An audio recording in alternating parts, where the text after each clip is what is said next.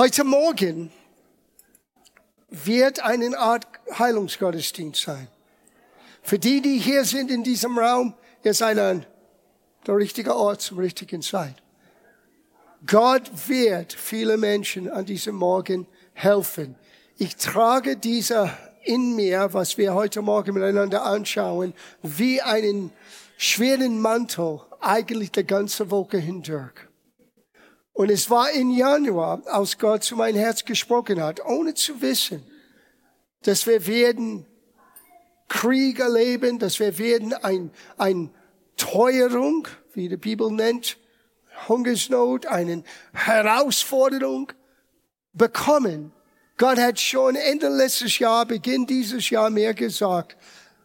Die Bücher, die wir voraus, äh, herausgegeben haben vor viele, vielen Jahren, die viele Jahre, 20 Jahren oder so vergriffen sind, sollten wir wieder auflegen im Rahmen von diesem besonderen 40-jährigen Jubiläum. Die allererste, vielleicht habt ihr das gesehen, die haben das gezeigt, vielleicht könnt ihr das auch noch mal zeigen. Ich sehe, ob das Beamer-Team schläft oder so. Die, there we go. Wohlstand im Willen Gottes. Now, soweit es ich weiß, dieses Buch war die erste christliche Buch mit Ideen, wie man mit Geld als Christ umgehen soll. Das heißt, Wohlstand im Willen Gottes. Am Montag sollte es jetzt zum Drucker gehen, wenn alles gut läuft. Wir haben das heute in zwei Wochen für euch, okay? Es dauert zwei, normalerweise zwei Wochen, Arbeitswochen, um den Druck fertig zu machen und hierher zu liefern. Ah, wenn es kommt, es kommt, okay? Aber das Buch ist wichtig, dass ihr das nochmal bearbeitet, weil man schreibt anders, als man redet. Und in dieser Stunde, in diesem Bereich, Gott möchte etwas Besonderes tun. Ich denke, wenn ich das anknüpfen kann, wo Meana letzte Woche beendet hat, mit Psalm 90, Vers 12, wo es heißt, lehre uns bedenken, dass wir sterben müssen, auf dass wir klug werden. Das ist das erste Schritt, dass wir merken, dass wir nicht für immer und ewig in dieser natürlichen Leib bleiben.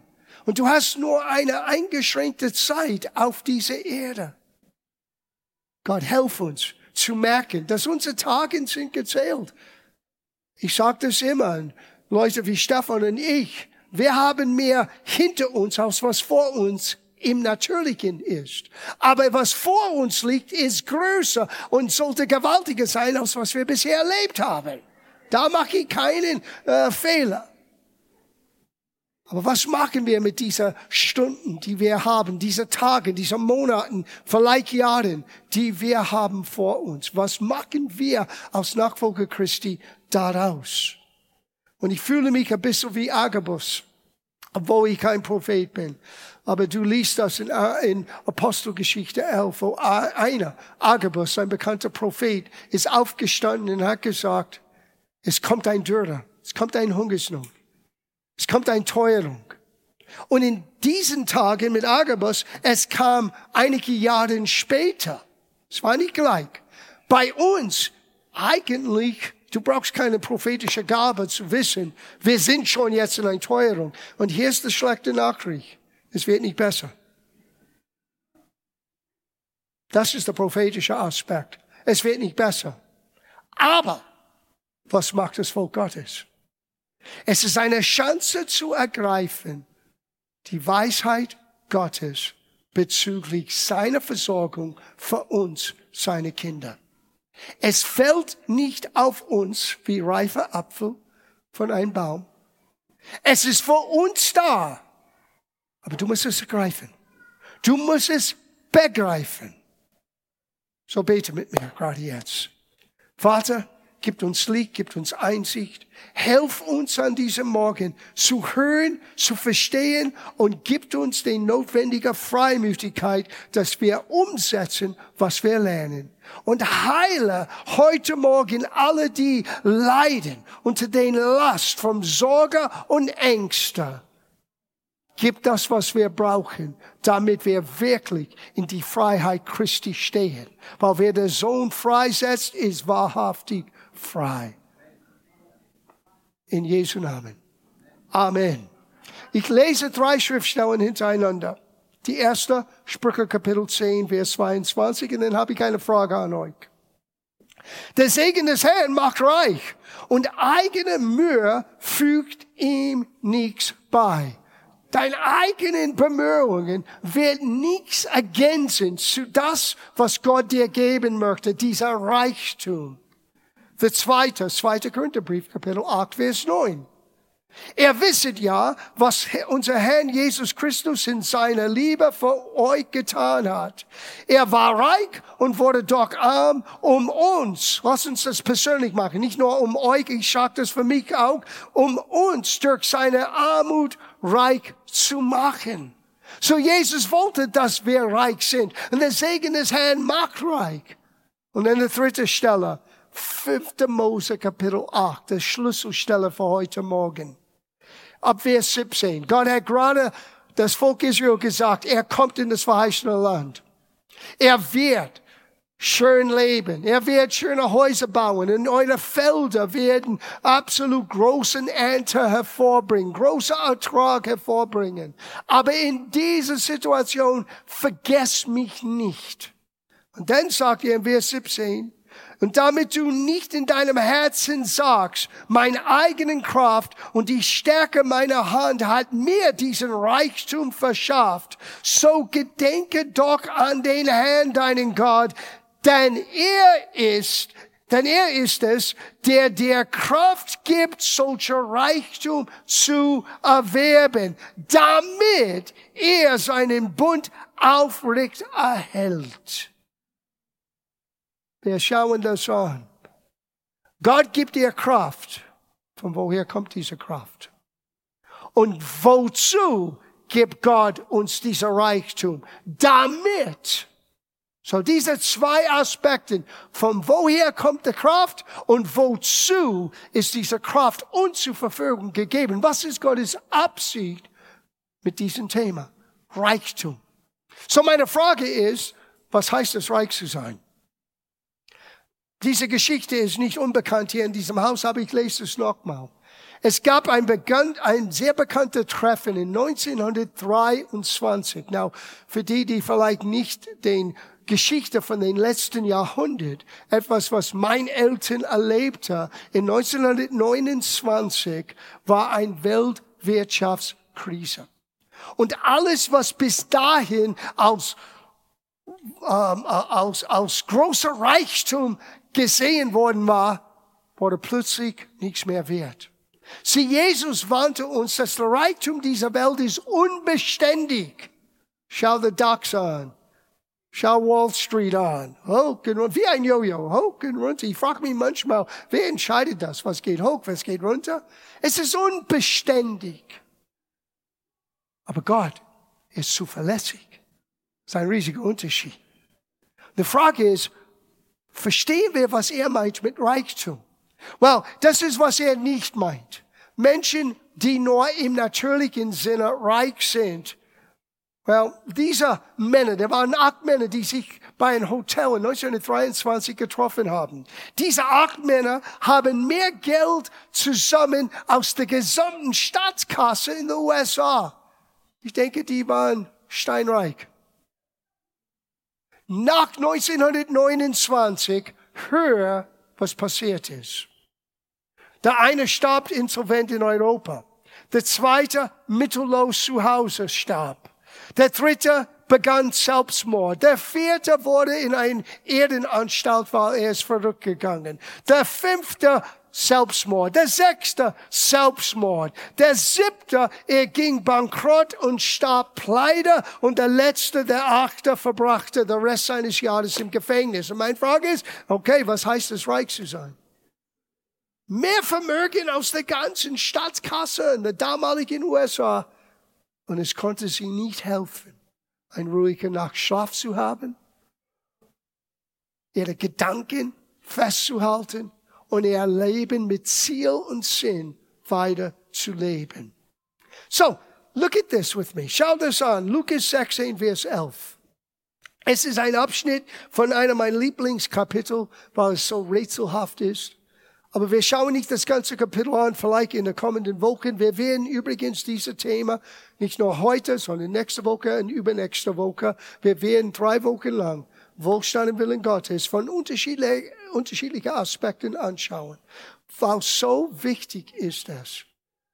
Wenn ich denke, dass Gott mir das aufs Herz gelegt hat, im Januar für Sommer, ohne zu wissen, was kommt. Denn ich fühle mich ein bisschen wie Jesus damals in seiner Heimatsynagoge. Wisst ihr, was er sagte? Der Geist des Herrn ist auf mir und ein Aspekt war, um den Armen frohe Botschaft zu bringen. Wisst ihr, frohe Botschaft in den Armen ist nicht, dass Gott liebt Armut. Frohe Botschaft in den Armen ist, du musst nicht arm bleiben frohe Botschaft für den Armen ist, Gott hat etwas, wobei du kannst lernen, anders zu leben. Es ist mir schnuppergal, wo du jetzt stehst im Leben. Gott hat einen Plan und ein Ziel. Sein Segen macht dich reich. Jesus ist gestorben und wurde arm am Kreuz, damit wir durch seine Armut reich werden können. Und Gott gibt dir Kraft, Reichtum zu erwerben. So was meint Gott mit Reichtum? Schau das an, das ist Vers 11 in Lukas 16. Wenn er nun mit dem ungerechten Mammon, na, ungerechten Mammon ist ein biblischer äh, Begriff für Geld. Wenn er nicht mit dem Geld nicht treu wart, wer wird euch das Wahre anvertrauen? Wer wird euch das wahr? Das ist eigentlich die Quelle von der Bedeutung von Gottes Reichtum. Das Wahre. Well, die Hoffnung für alle Übersetzung, es hat es ein bisschen erleuchtet. Es gibt uns ein bisschen Einsicht, was meint Jesus mit das Wahre. Schau das an. Das ist in, das ist dasselbe Vers, aber in der Hoffnung für alle. Geht ihr also schon mit dem Geld, an dem so viel Unrecht haftet, nicht gut und treu um, wer wird euch dann die Reichtümer des Himmels anvertrauen wollen? Reichtum des Himmels. Was ist das? Das ist alles, was du nicht mit Geld kaufen kannst.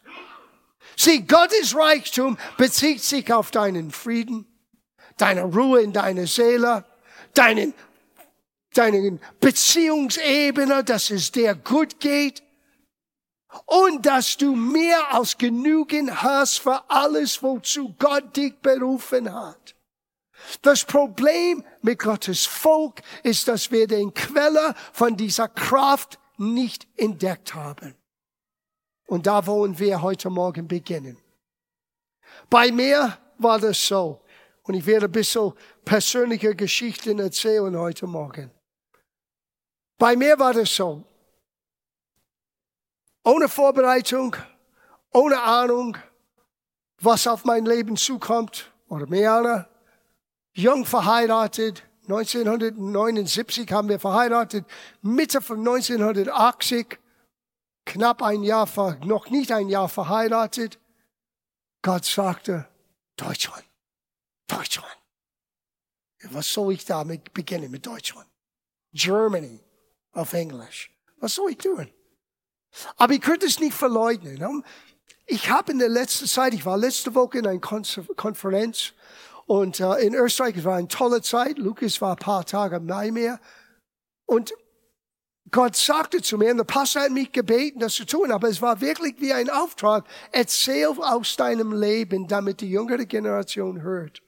Und ich bin manchmal zögerlich zu sagen, weil die Menschen entweder das falsch verstehen und wieder etwas Verrücktes tun, um mich nachzuahmen. Und aus diesem Grund manchmal bin ich zögerlich. Und Gott hat gesagt, nein, tell it like it was. So I'll tell it like it was. Ich sage euch, wie es war. Wirklich.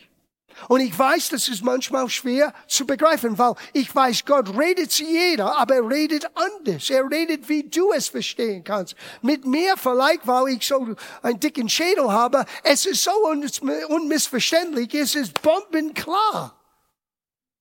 Und bei mir, er sagte, vier, 48 Stunden bevor unser, bevor meine Abreise, Wann wirst du endlich begreifen, du kommst nicht zurück? Und ich hab, weil ich wusste, dass ich wusste, dass, see, that's the point. When you know it's God, wenn du weißt, dass du weißt, dass du weißt, was Gott sagte, es gibt keinen großen darüber reden. Ich habe meine Arbeit gekündigt, ich habe mein Möbel in eine Lagerhalle, ich habe mein Haus abgegeben und ich habe alle meine Kumpels gesagt und die waren alle sauer, weil ich spielte in einer christlichen Band. Und die hatten große Pläne, wir gehen auf Tour. Sorry guys, I'm out of here. Nein, das ist der Teufel. No, it wasn't the Teufel. It was God. Ohne zu wissen, ich gehe nach Deutschland. Wir kommen hier, Marianne und ich, beide haben ein inneres Zeugnis. Wir beide wussten, wir werden Freude. Wie weißt du das? Wenn Gott dir leitet, du wirst geleitet durch Frieden und du wirst ausgesandt mit Freude.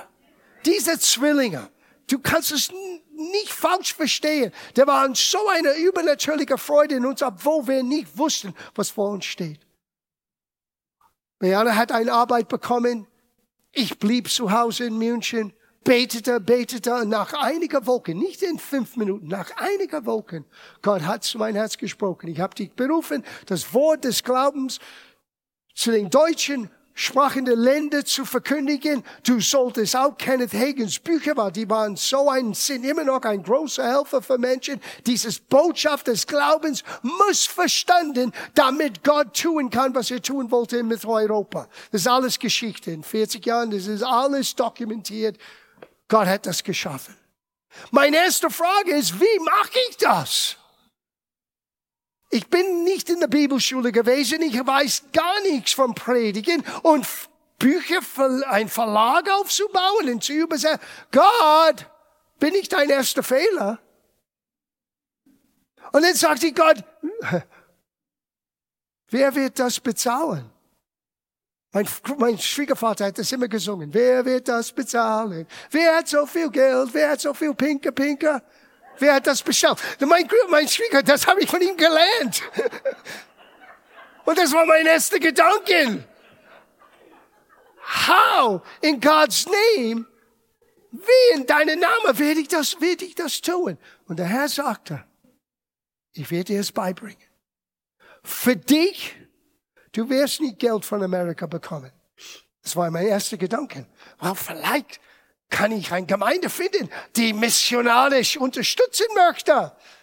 Pionierarbeit in Deutschland. Gott sagte, no, das machst du nicht. Weil wenn du es nicht, das ist was er mir sagte, wenn du es nicht lernst, kannst du es nicht weitergeben. Wohlstand im Willen Gottes, das Buch war das Resultat von der Realität, dass Gott für uns sorgt in unmöglichen Situationen weit über mein Verständnis, weit über mein Vermögen, weit über meine eigenen Kraft hinaus. Gott hat alles möglich gemacht. Wir haben Millionen von Kenneth Hagin Büchern ver, ähm, äh, vertrieben, übersetzt. Ich habe 35 unterschiedliche Titel, die sind immer noch da. Äh, in London Verlag hat das alles äh, übernommen Ende der 90er Jahren. Aber die Arbeit, die Mär und ich begonnen haben, ist durch damals der DDR, Deutschland, Westdeutschland, äh, der Schweiz, Österreich, überall, wo immer Leute, die Deutsch gesprochen haben und Interesse hatten, Gottes Wort besser zu kennen. Diese Bücher sind überall gegangen. Hat so viele Menschen verändert. Wie war das möglich? Jetzt sage ich euch die Wahrheit, wie es war. Weil Gott gab mir an Mittwochabend kam ich hier für unsere Dienstleiter treffen. Und oftmals, wenn Gott redet, äh, es kommt nicht mit einer Vorankündigung. Ich sitze in meinem Auto und ähm, ich dachte, ich hatte Dach runter und genieße den bisschen Luft auf den Autobahn. Und plötzlich höre ich das. Sagt den Menschen, die tun, was die tun können, nicht was die tun sollen hat es auf Englisch gesagt. The people are doing what they can, not what they should. Und Gott hat mich daran erinnert, das war mein Lebensstil. Ich habe getan, was ich tun könnte. Sieh, ich habe Dinge nicht wirklich verstanden. Ich habe versucht, treu zu tun, was ich in der Bibel gefunden habe zu tun. Aber ich habe das aus Schuldgefühl und Angst und Zwang und nicht aus Offenbarung und Licht und Freude gemacht. So ich habe treu mein Zehnten dem Herrn gebracht in meine Gemeinde damals in Amerika. Aber dann rufe ich meine Mutter an und sage, Mom, kann ich ein bisschen Geld ausbeugen, weil ich muss die Stromrechnung haben und ich habe kein Geld mehr. Und irgendwann dachte ich, wait a minute, es gibt keinen Weg, dass wir einen Dienst hier aufbauen können. Gott, du musst mir helfen, weil irgendetwas, es passt nicht. Ich zahle meine christliche Pflicht, aber ich muss Geld ausleihen. Und Gott sagte zu mir, hör auf, was du tust, weil du musst es verstehen und lernen, weil du hast keine Ahnung, was du magst. Und dann habe ich begonnen, im Gottes Wort hinein zu graben. Es hat alles begonnen mit das, was die Bibel nennt, die Erstlingsgaben. Wir nennen das auch Zehnten geben. Die erste, zehnte Teil von deinen Einkommen. Bis dahin habe ich das versucht, aber ich bin ärmer geworden. Und dann komme ich hier mit einem großen Auftrag. Gott gibt mir einen riesigen Auftrag und ich weiß, es wird Vermögen kosten, all das zu tun. Wie mache ich das? Und ich kann meine Mutter nicht anrufen und sagen, Mom, wir müssen ein Buch drucken. Kannst du mir das Geld ausleihen? So viel Geld hat sie nicht gehabt. Gott sagt, geh in das Wort. Was ich mit euch anschauen möchte, hat niemand mehr beigebracht. Ich habe das nie in ein Buch gelesen, ich habe das nie in ein Seminar gehört, ich habe das nie auf eine Kassette. Damals hatten wir Kassetten gehabt. Das habe ich entdeckt für mich. Und das ist, wo ich merkte, was Gott meinte. Ich gebe dir die Kraft. Sieh, diese Kraft kommt nicht durch meinen kluge Ideen, Geschäfte zu machen. Es mag sein, Gott gibt mir eine kluge Idee und durch meine Geschäft wird, wird Geld zusammenkommen, aber das ist nicht die Quelle von meiner Kraft. Die Quelle von Gottes Kraft für dein Leben ist sein Wort. Und wenn du die Licht und Einsicht bekommst, die nur Gottes Wort geben kannst, es verändert alles. Und so für mich, hier ist, wo mein Leben eine große Umkehr erlebte. Damals, ich bin gekommen, keine Lüge, ich hatte 50 Dollar in meinem Koffer und zwei, äh, in meiner Tasche und zwei Koffer. Weil alle Geld, die ich hatte für diese Reise, weil wir dachten, wir bleiben für sechs Wochen am Anfang, als wir die Tickets gekauft haben, musste ich ausgeben, um den Haus äh, abzugeben und die Möbel in eine Lagerhalle. 50 Dollar. That's it. Und dann Gott kommt. Hey, you, Deutschland muss verändert sein. Und du hast einen Dienst und du wirst reisen, eine Gemeinde wird gebaut und ein Verlag wird aufgebaut. Auf geht's, Packbus. Okay. Gott gibt uns die Kraft, Reichtum zu erwerben. Und ich merkte, als Gott zu mir sagte, stopp, was du magst, weil du hast keine Ahnung, was du tust. Das ist, was er mir sagte. You do not understand what you're doing. Lass mich dich lehren. Es war eine richtige Schule, dass der Geist Gottes mir gab. Und er brachte mich zu den ersten Erwähnung von Zehnten geben. Da ist das Geheimnis. Now, ich habe später gelernt, weil ich war immer sehr, sehr neugierig, Gottes Wort zu lernen. Zu jener Zeit habe ich mindestens 20, 30 Mal den Neuen Testament gelesen. Ich hatte so einen Hunger, Gott zu kennen. Ich habe jeder Buch gelesen vom Hagen und vom anderen, die mein Leben bereichern, aber allermeist den Neuen Testament. Ich hatte New Testament Pocket Edition. Damals konnte ich den ganz fein gedruckten lesen.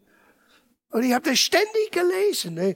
Ich arbeite auf der Bau bevor ich nach Deutschland kam. Ich habe einen großen LKW gefahren auf der Baustelle und äh, die, die alle haben äh, gelacht über mich. War bei der Mittagspause. Ich saß alleine und las mein Neuen Testament. Manchmal habe ich gefastet, nur damit ich mehr Zeit hatte zu lesen. Bis ich angefangen zu dienen, ich könnte ein Großteil des Neuen Testaments auswendig zitieren. Alles auf Englisch. Inzwischen ist es alles ein Kuddelmuddel, weil ich muss alles von Englisch nach Deutsch und in Deutsch nach Englisch. Wenn ich in Amerika bin, ist es eine Katastrophe, weil ich vergesse manchmal die Begriffe auf Englisch, weil ich kann es nur auf Deutsch sagen. Aber okay. Ray Bevan hat immer einen Schreck gekriegt, wenn wir zusammen gedient haben, weil meine Notizen war auf den äh, Servietten von dem Frühstück mit zwei Schriftstellen. Er sagte, was machst du? Ich sagte, das sind meine Notizen für heute Nachmittag. Er sagte, das ist deine Notizen. Und dann habe ich alles hier oben. Ich habe das eingespeichert. Er hat es nicht verstanden. Na, inzwischen habe ich auch gelernt, Notizen sind gut und zu wissen, wo ich beginne und ende, das ist eine totale Lektion. Das überspringt unser Rahmen für heute Morgen.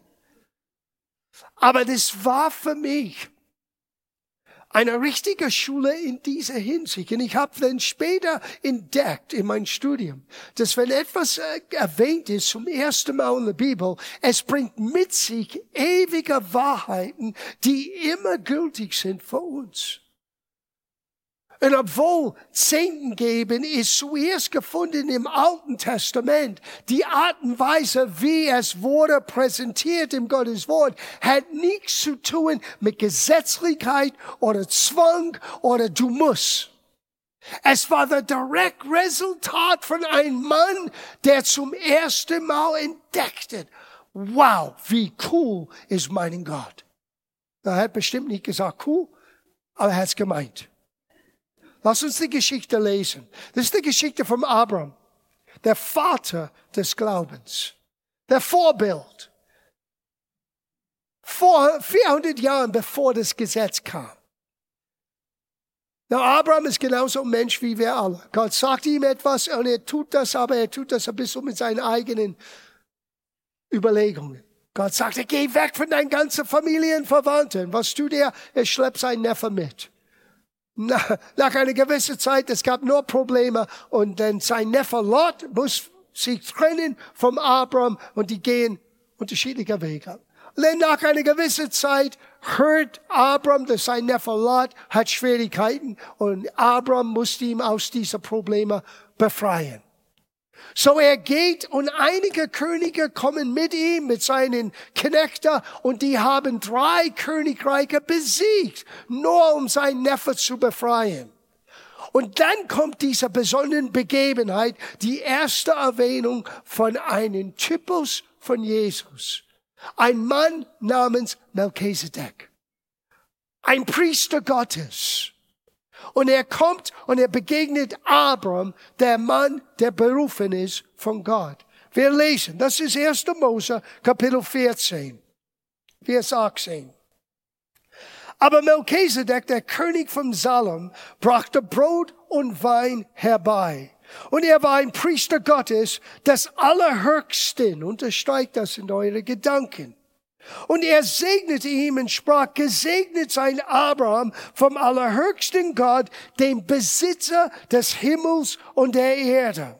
Und gelobt sei Gott, der Allerhöchste, der deine Feinde in deine Hand geliefert hat. Und Abraham gab ihm den Zehnten von allem. Und als ich das wirklich sah, ich dachte, oh mein Gott, was ist passiert?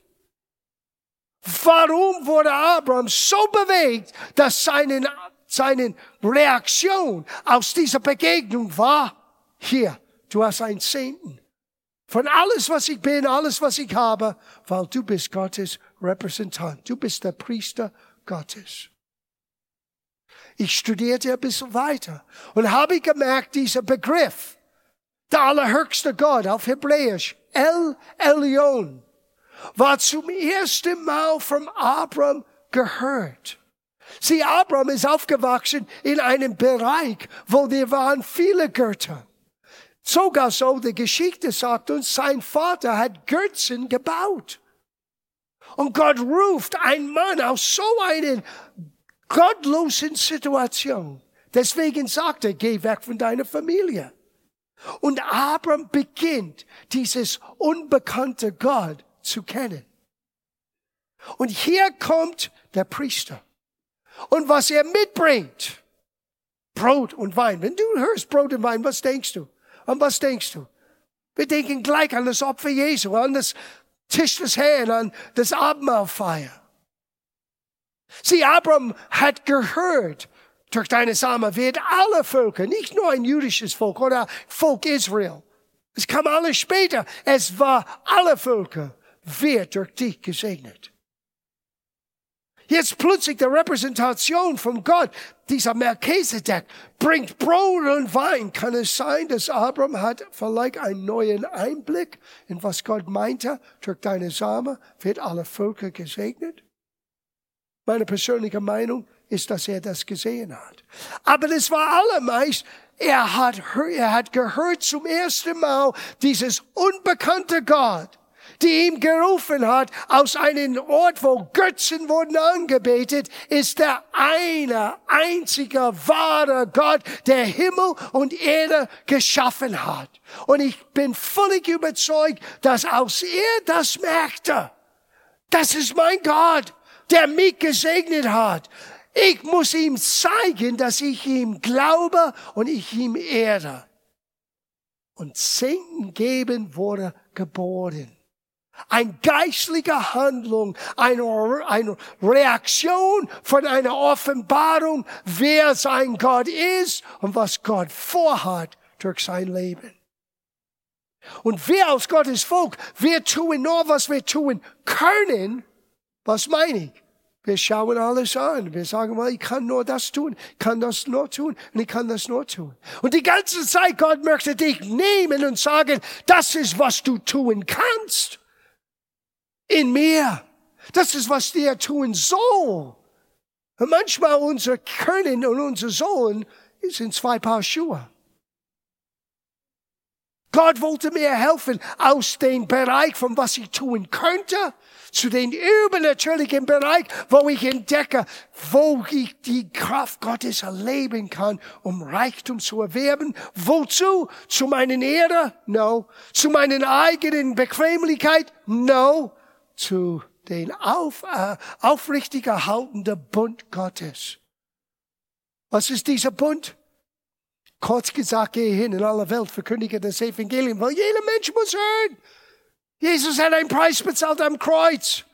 Und ohne dass jemand es verkündigt, ohne dass die Menschen das hören, wie können sie glauben, wenn sie nicht gehört haben? Und wie können sie hören, ohne dass jemand es verkündigt? Das Ganze dreht sich um das nicht eine Gemeinde zu bauen, sogar nicht ein Verlag aufzubauen, nicht all den schönen Dinge zu tun, die man tun kann. In Essenz, es hat zu tun, mit den Unerreichten zu erreichen, mit das Evangelium. Und entweder wir als Christen, wir bleiben in den, Le den Ebene von was wir tun können. Ich gebe mein Bestens. Oder wir treten hinein wie Abraham in eine neue Dimension, wo Gottes Kraft dich beflügelt, Reichtum zu erwerben. Aber es kommt nur durch eine direkte Offenbarung über wer Gott ist, wirklich ist und was er vorhat in und durch dein Leben für andere.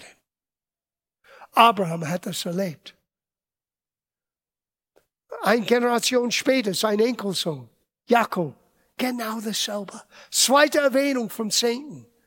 Was ist passiert? Jakob hat einen Traum. Er ist auf den Flug. Er hat gemogelt. Er hat den erstgeborenen Recht. Das heißt, eine doppelte Erbschaft.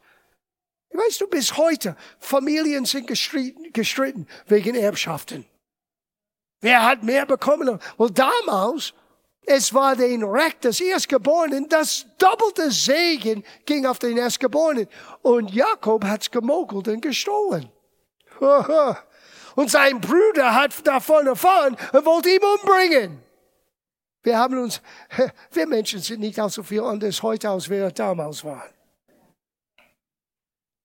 Und so er rennt weg von seinem Bruder und er kommt an einem Ort, die er umbenannt hat aus Bethel. Bethel heißt das Brothaus oder das Haus Gottes. Und in diesem Ort hat Gott ihm besucht in einem Traum, hat eine Vision, sein Leiter und die Engel sind hoch und runter gestiegen zum Himmel und auf die Erde. Und dann sagte er Gott zu ihm, hey, Jakob, ich werde dich beschützen, ich werde dich segnen, ich werde dir helfen. Du sollst sicher nach Hause kehren können zu deiner Familie. Jakob steht auf. Ich zitiere gerade jetzt alles. Du kannst es zu Hause lesen. 5. Mose, ähm, das ist 1. Mose 28. Ähm, ab Vers 20. Er steht auf und er überlegt, wait a minute, wenn Gott für mich sorgt, wenn Gott mich segnet, wenn Gott mich sicher nach Hause bringt, wenn Gott einen Plan für mein Leben hat, werde ich das tun, das tun, das tun. Und das Letzte, was er sagte, und von den Zehnten, von alles, was ich besitze, wird dir gehören. Der war niemand mit einer Pistole, der sagte, das musst du tun, weil du musst in der Gemeinde richtig benehmen. Es war kein Gesetz, war keine Peitsche, es war eine Offenbarung. Mein Gebet heute Morgen ist, dass jeder Einzelne wird aus dem menschlichen Bereich von was ich tun kann und über, hineintreten in den übernatürlichen Bereich, wo wir leben, wie wir leben sollen, weil wir leben aus der Offenbarung, wer unser Gott ist und wozu er uns berufen hat. Ein totaler Lebensstil. Und es fängt alles hier an. Wisst ihr,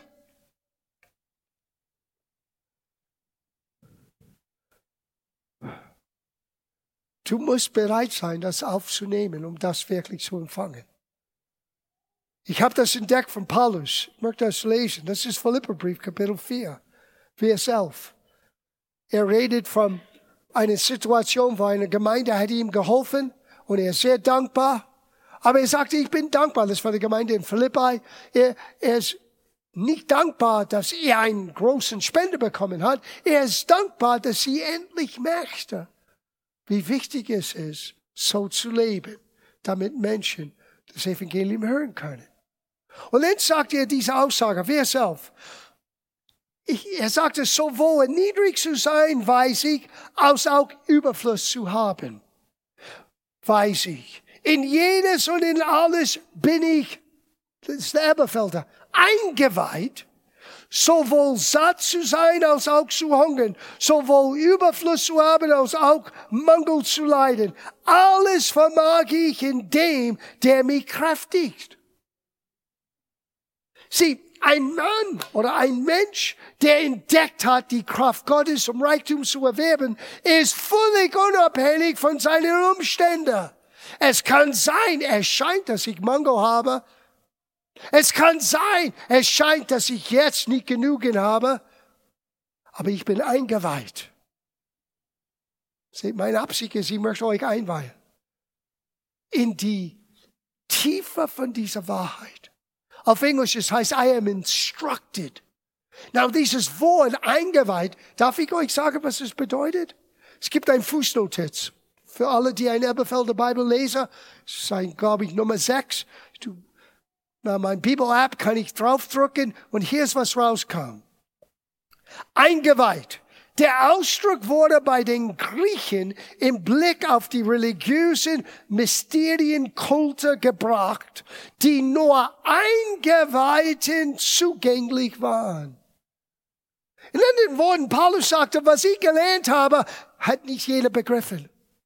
Ich bin eingeweiht. Ich bin in ein Club, könnte man sagen, wo ich entdeckt habe, wie Gott uns, uns Reichtum gibt, um Reichtum zu erwerben. Unabhängig von meinen Umständen, Gott sorgt für mich. Mein Gebet ist, dass er wird auch eingeweiht in dieser Club, der versteht, es geht nicht um meinen, mein Job oder mein Können oder mein dies oder jenes. Es hat zu tun mit einem Reichtum, die man nicht kaufen kann. Aber ob du das erlebst oder nicht, fängt an mit einer Offenbarung, aber wird und muss ausgelebt durch eine Beständigkeit in dein Lebensstil. Wenn du studierst, wie Gott das Volk Israel angewiesen haben. Sie, Israel war nicht von neuem geboren. Die hatten nicht den Heiligen Geist. Die waren hier dickköpfig und hier hartherzig. So Gott musste das mit Buchstaben ausdrücken, was er mit Abraham und mit Jakob erlebte. Und er versuchte sie beizubringen, was, was Satan wirklich bedeutet, aber sie haben das nie begriffen. Und sad to say, es ist traurig zu sagen, die meisten in die Kirche heute weltweit haben keine Ahnung, was es bis heute bedeutet. Und Gott sagte, wenn du dein Sinn in meinem Haus bringst, Sage zu dem Priester, sage zu den Repräsentationen Gottes in dem Stunde oder in dem, in dem Haus. Ich habe nichts davon gegessen. Ich habe es nicht in meine Not gebracht. See, that's, das ist das Geheimnis.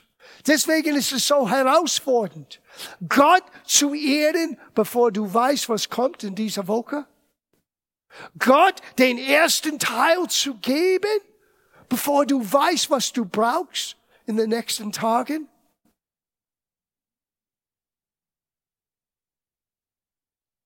Das, das ist, wo du merkst, wo du wirklich stehst. Und das ist der Tiefgang von dieser Aspekt. Und hier beginnt das. Jesus sagte, möchtest du den himmlischen Reichtum erleben? Das, was du nicht mit Geld kaufen kannst, du wirst es nur erleben, wenn du richtig mit deinem Geld umgehst. That's it. Gott schaut. Ja, aber Gott kennt mein Herz. Ja, und er sieht, was du tust.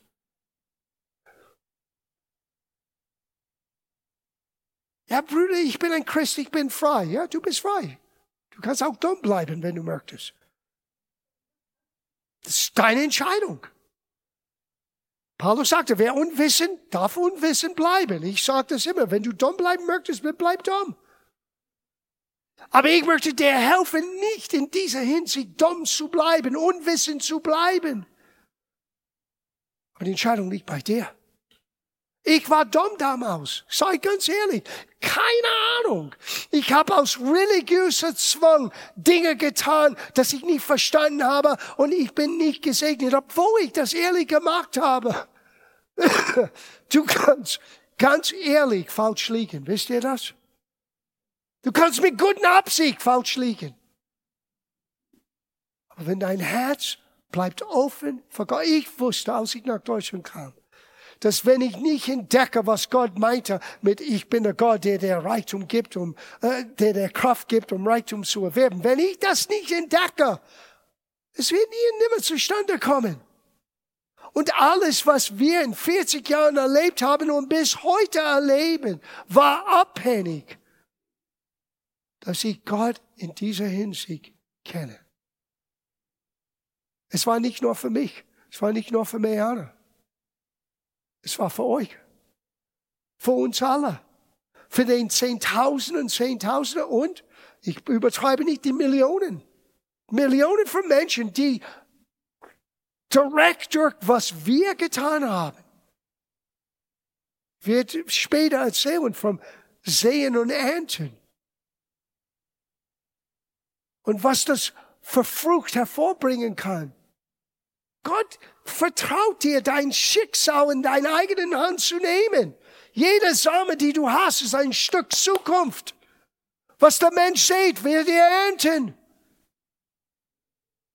Merke nicht. Verändere deine Zukunft, indem du endest, was du siehst. Ah, ist anderes Thema. Dank sei Gott, wir haben noch keinen Sonntag. Heute Morgen bleiben wir bei dieser Tatsache. Jakob hat es entdeckt. Abraham hat es entdeckt.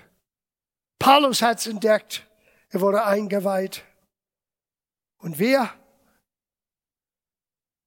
Es heißt, als Gott sagte, wenn du bringst dein Zehngabe in der, in der Tempel oder in dem Synagoge, du sollst fröhlich sein. Sieh, warum denkst du, es heißt, Gott liebt ein fröhlicher Geber? Weil der fröhliche Geber ist derjenige, der entdeckt habe, wer sein Gott ist. Der fröhliche Geber ist derjenige, der der Quelle von der Reich, dieser Kraft entdeckt habe, was Gott meinte. wenn er sagte, ich gebe dir Kraft, Reichtum zu erwerben.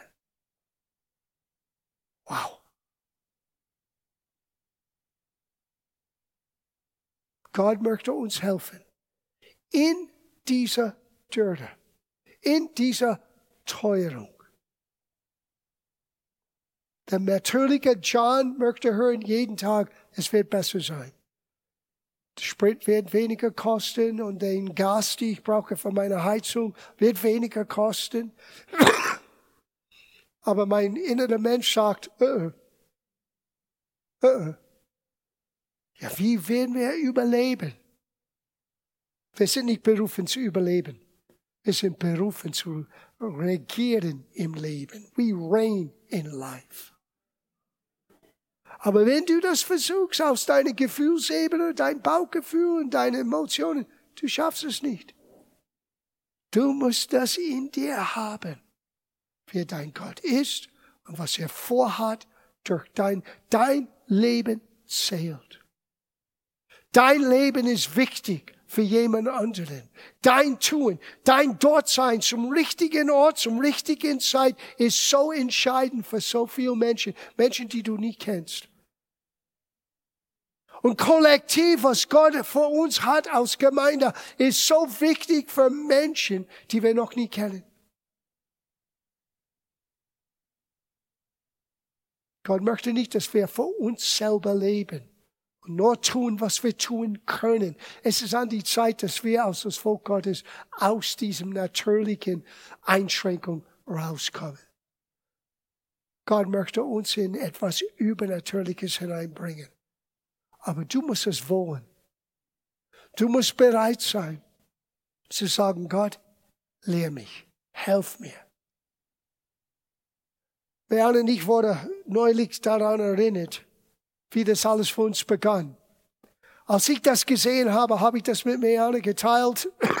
Sie war sowieso die gesamte Versammlung in mein Leben, war die ganze Gemeinde, Meane und ich. Und ich habe ihr erzählt mit großer Begeisterung, was ich entdeckte.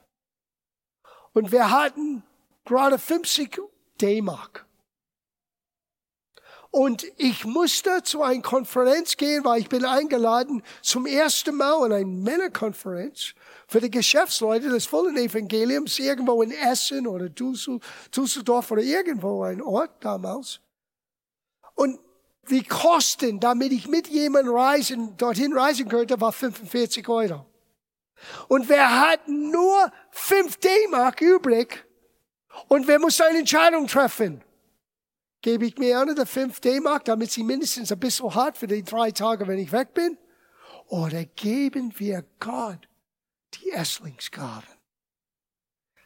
es ist leckerlich. 5 Euro, 5 D-Mark, das war damals wie 2,50 Euro. Wisst ihr, wie wir innerlich eine Grundsatzentscheidung getroffen haben? Wir wussten nicht, wie es weitergeht, aber wir haben uns entschieden. Wir haben Gott dieses 5 D-Mark gegeben. Mit Freude. Ich gehe an die Konferenz. Ich habe kein Geld zum Essen. Jemand sagt, hey, so schön, dass du da bist. ich habe den Eindruck, ich sollte dich einladen zum Mittagessen. Super. Hey, komm mit uns zum Abendessen. Danke. Und die ganze Zeit, ich habe ein schlechtes Gewissen, weil ich esse und fresse und Gott sorgt für mich und ich weiß nicht, was ist im Gange mit Meana. Ich komme nach Hause zwei, drei Tage später und Meana ist voll Begeisterung. Du wirst nicht glauben, was passiert ist. Ich sagte, was? Du warst nie zehn Minuten weg. Jemand klopfte an der Tür, Tür und hat mir einen Check für 100 D-Mark gegeben. Sie hat wunderbar gelebt, der ganze Wochenende, als sie großen Sorgen schlechtes Gewissen hatte. Es war so, so klein, aber es verändert uns ganz. Wir haben nie zurückgeschaut. Von dem Moment an wir haben aufgehört zu tun, was wir tun können und wir haben begonnen zu leben, wie wir leben sollen. Komme, was kommen mag, egal welche Herausforderungen sind vor uns, wir ehren Gott mit unserer Erstlingsgabe. Und wisst ihr warum? Hier war der große Unterschied. Ich schließe ab. Bevor ich habe mein Segen gegeben in der Hoffnung, ich werde gesegnet. Danach, als ich merkte, um was es geht, ich gebe Gott mein Segen als Deklaration, dass ich der Gesegnete bin, weil ich weiß, wer mein Gott ist und ich weiß, wer ich bin in ihm. Das hat euch begeistert. Einige von euch wird es morgen oder übermorgen verstehen. Das ist ein riesiger Unterschied. Wir geben nicht, um gesegnet zu werden. Wir geben, weil wir die Gesegnete sind. Das kommt aus einer total anderen inneren Einstellung. Gott möchte für uns sorgen. Gott möchte für alle seine Kinder sorgen. Aber wird seine Kinder eingeweiht? Wird seine Kinder lernen wie Paulus? Dass es unabhängig ist von den Umständen. Es ist abhängig von, wer dein Gott ist und wer du bist in ihm.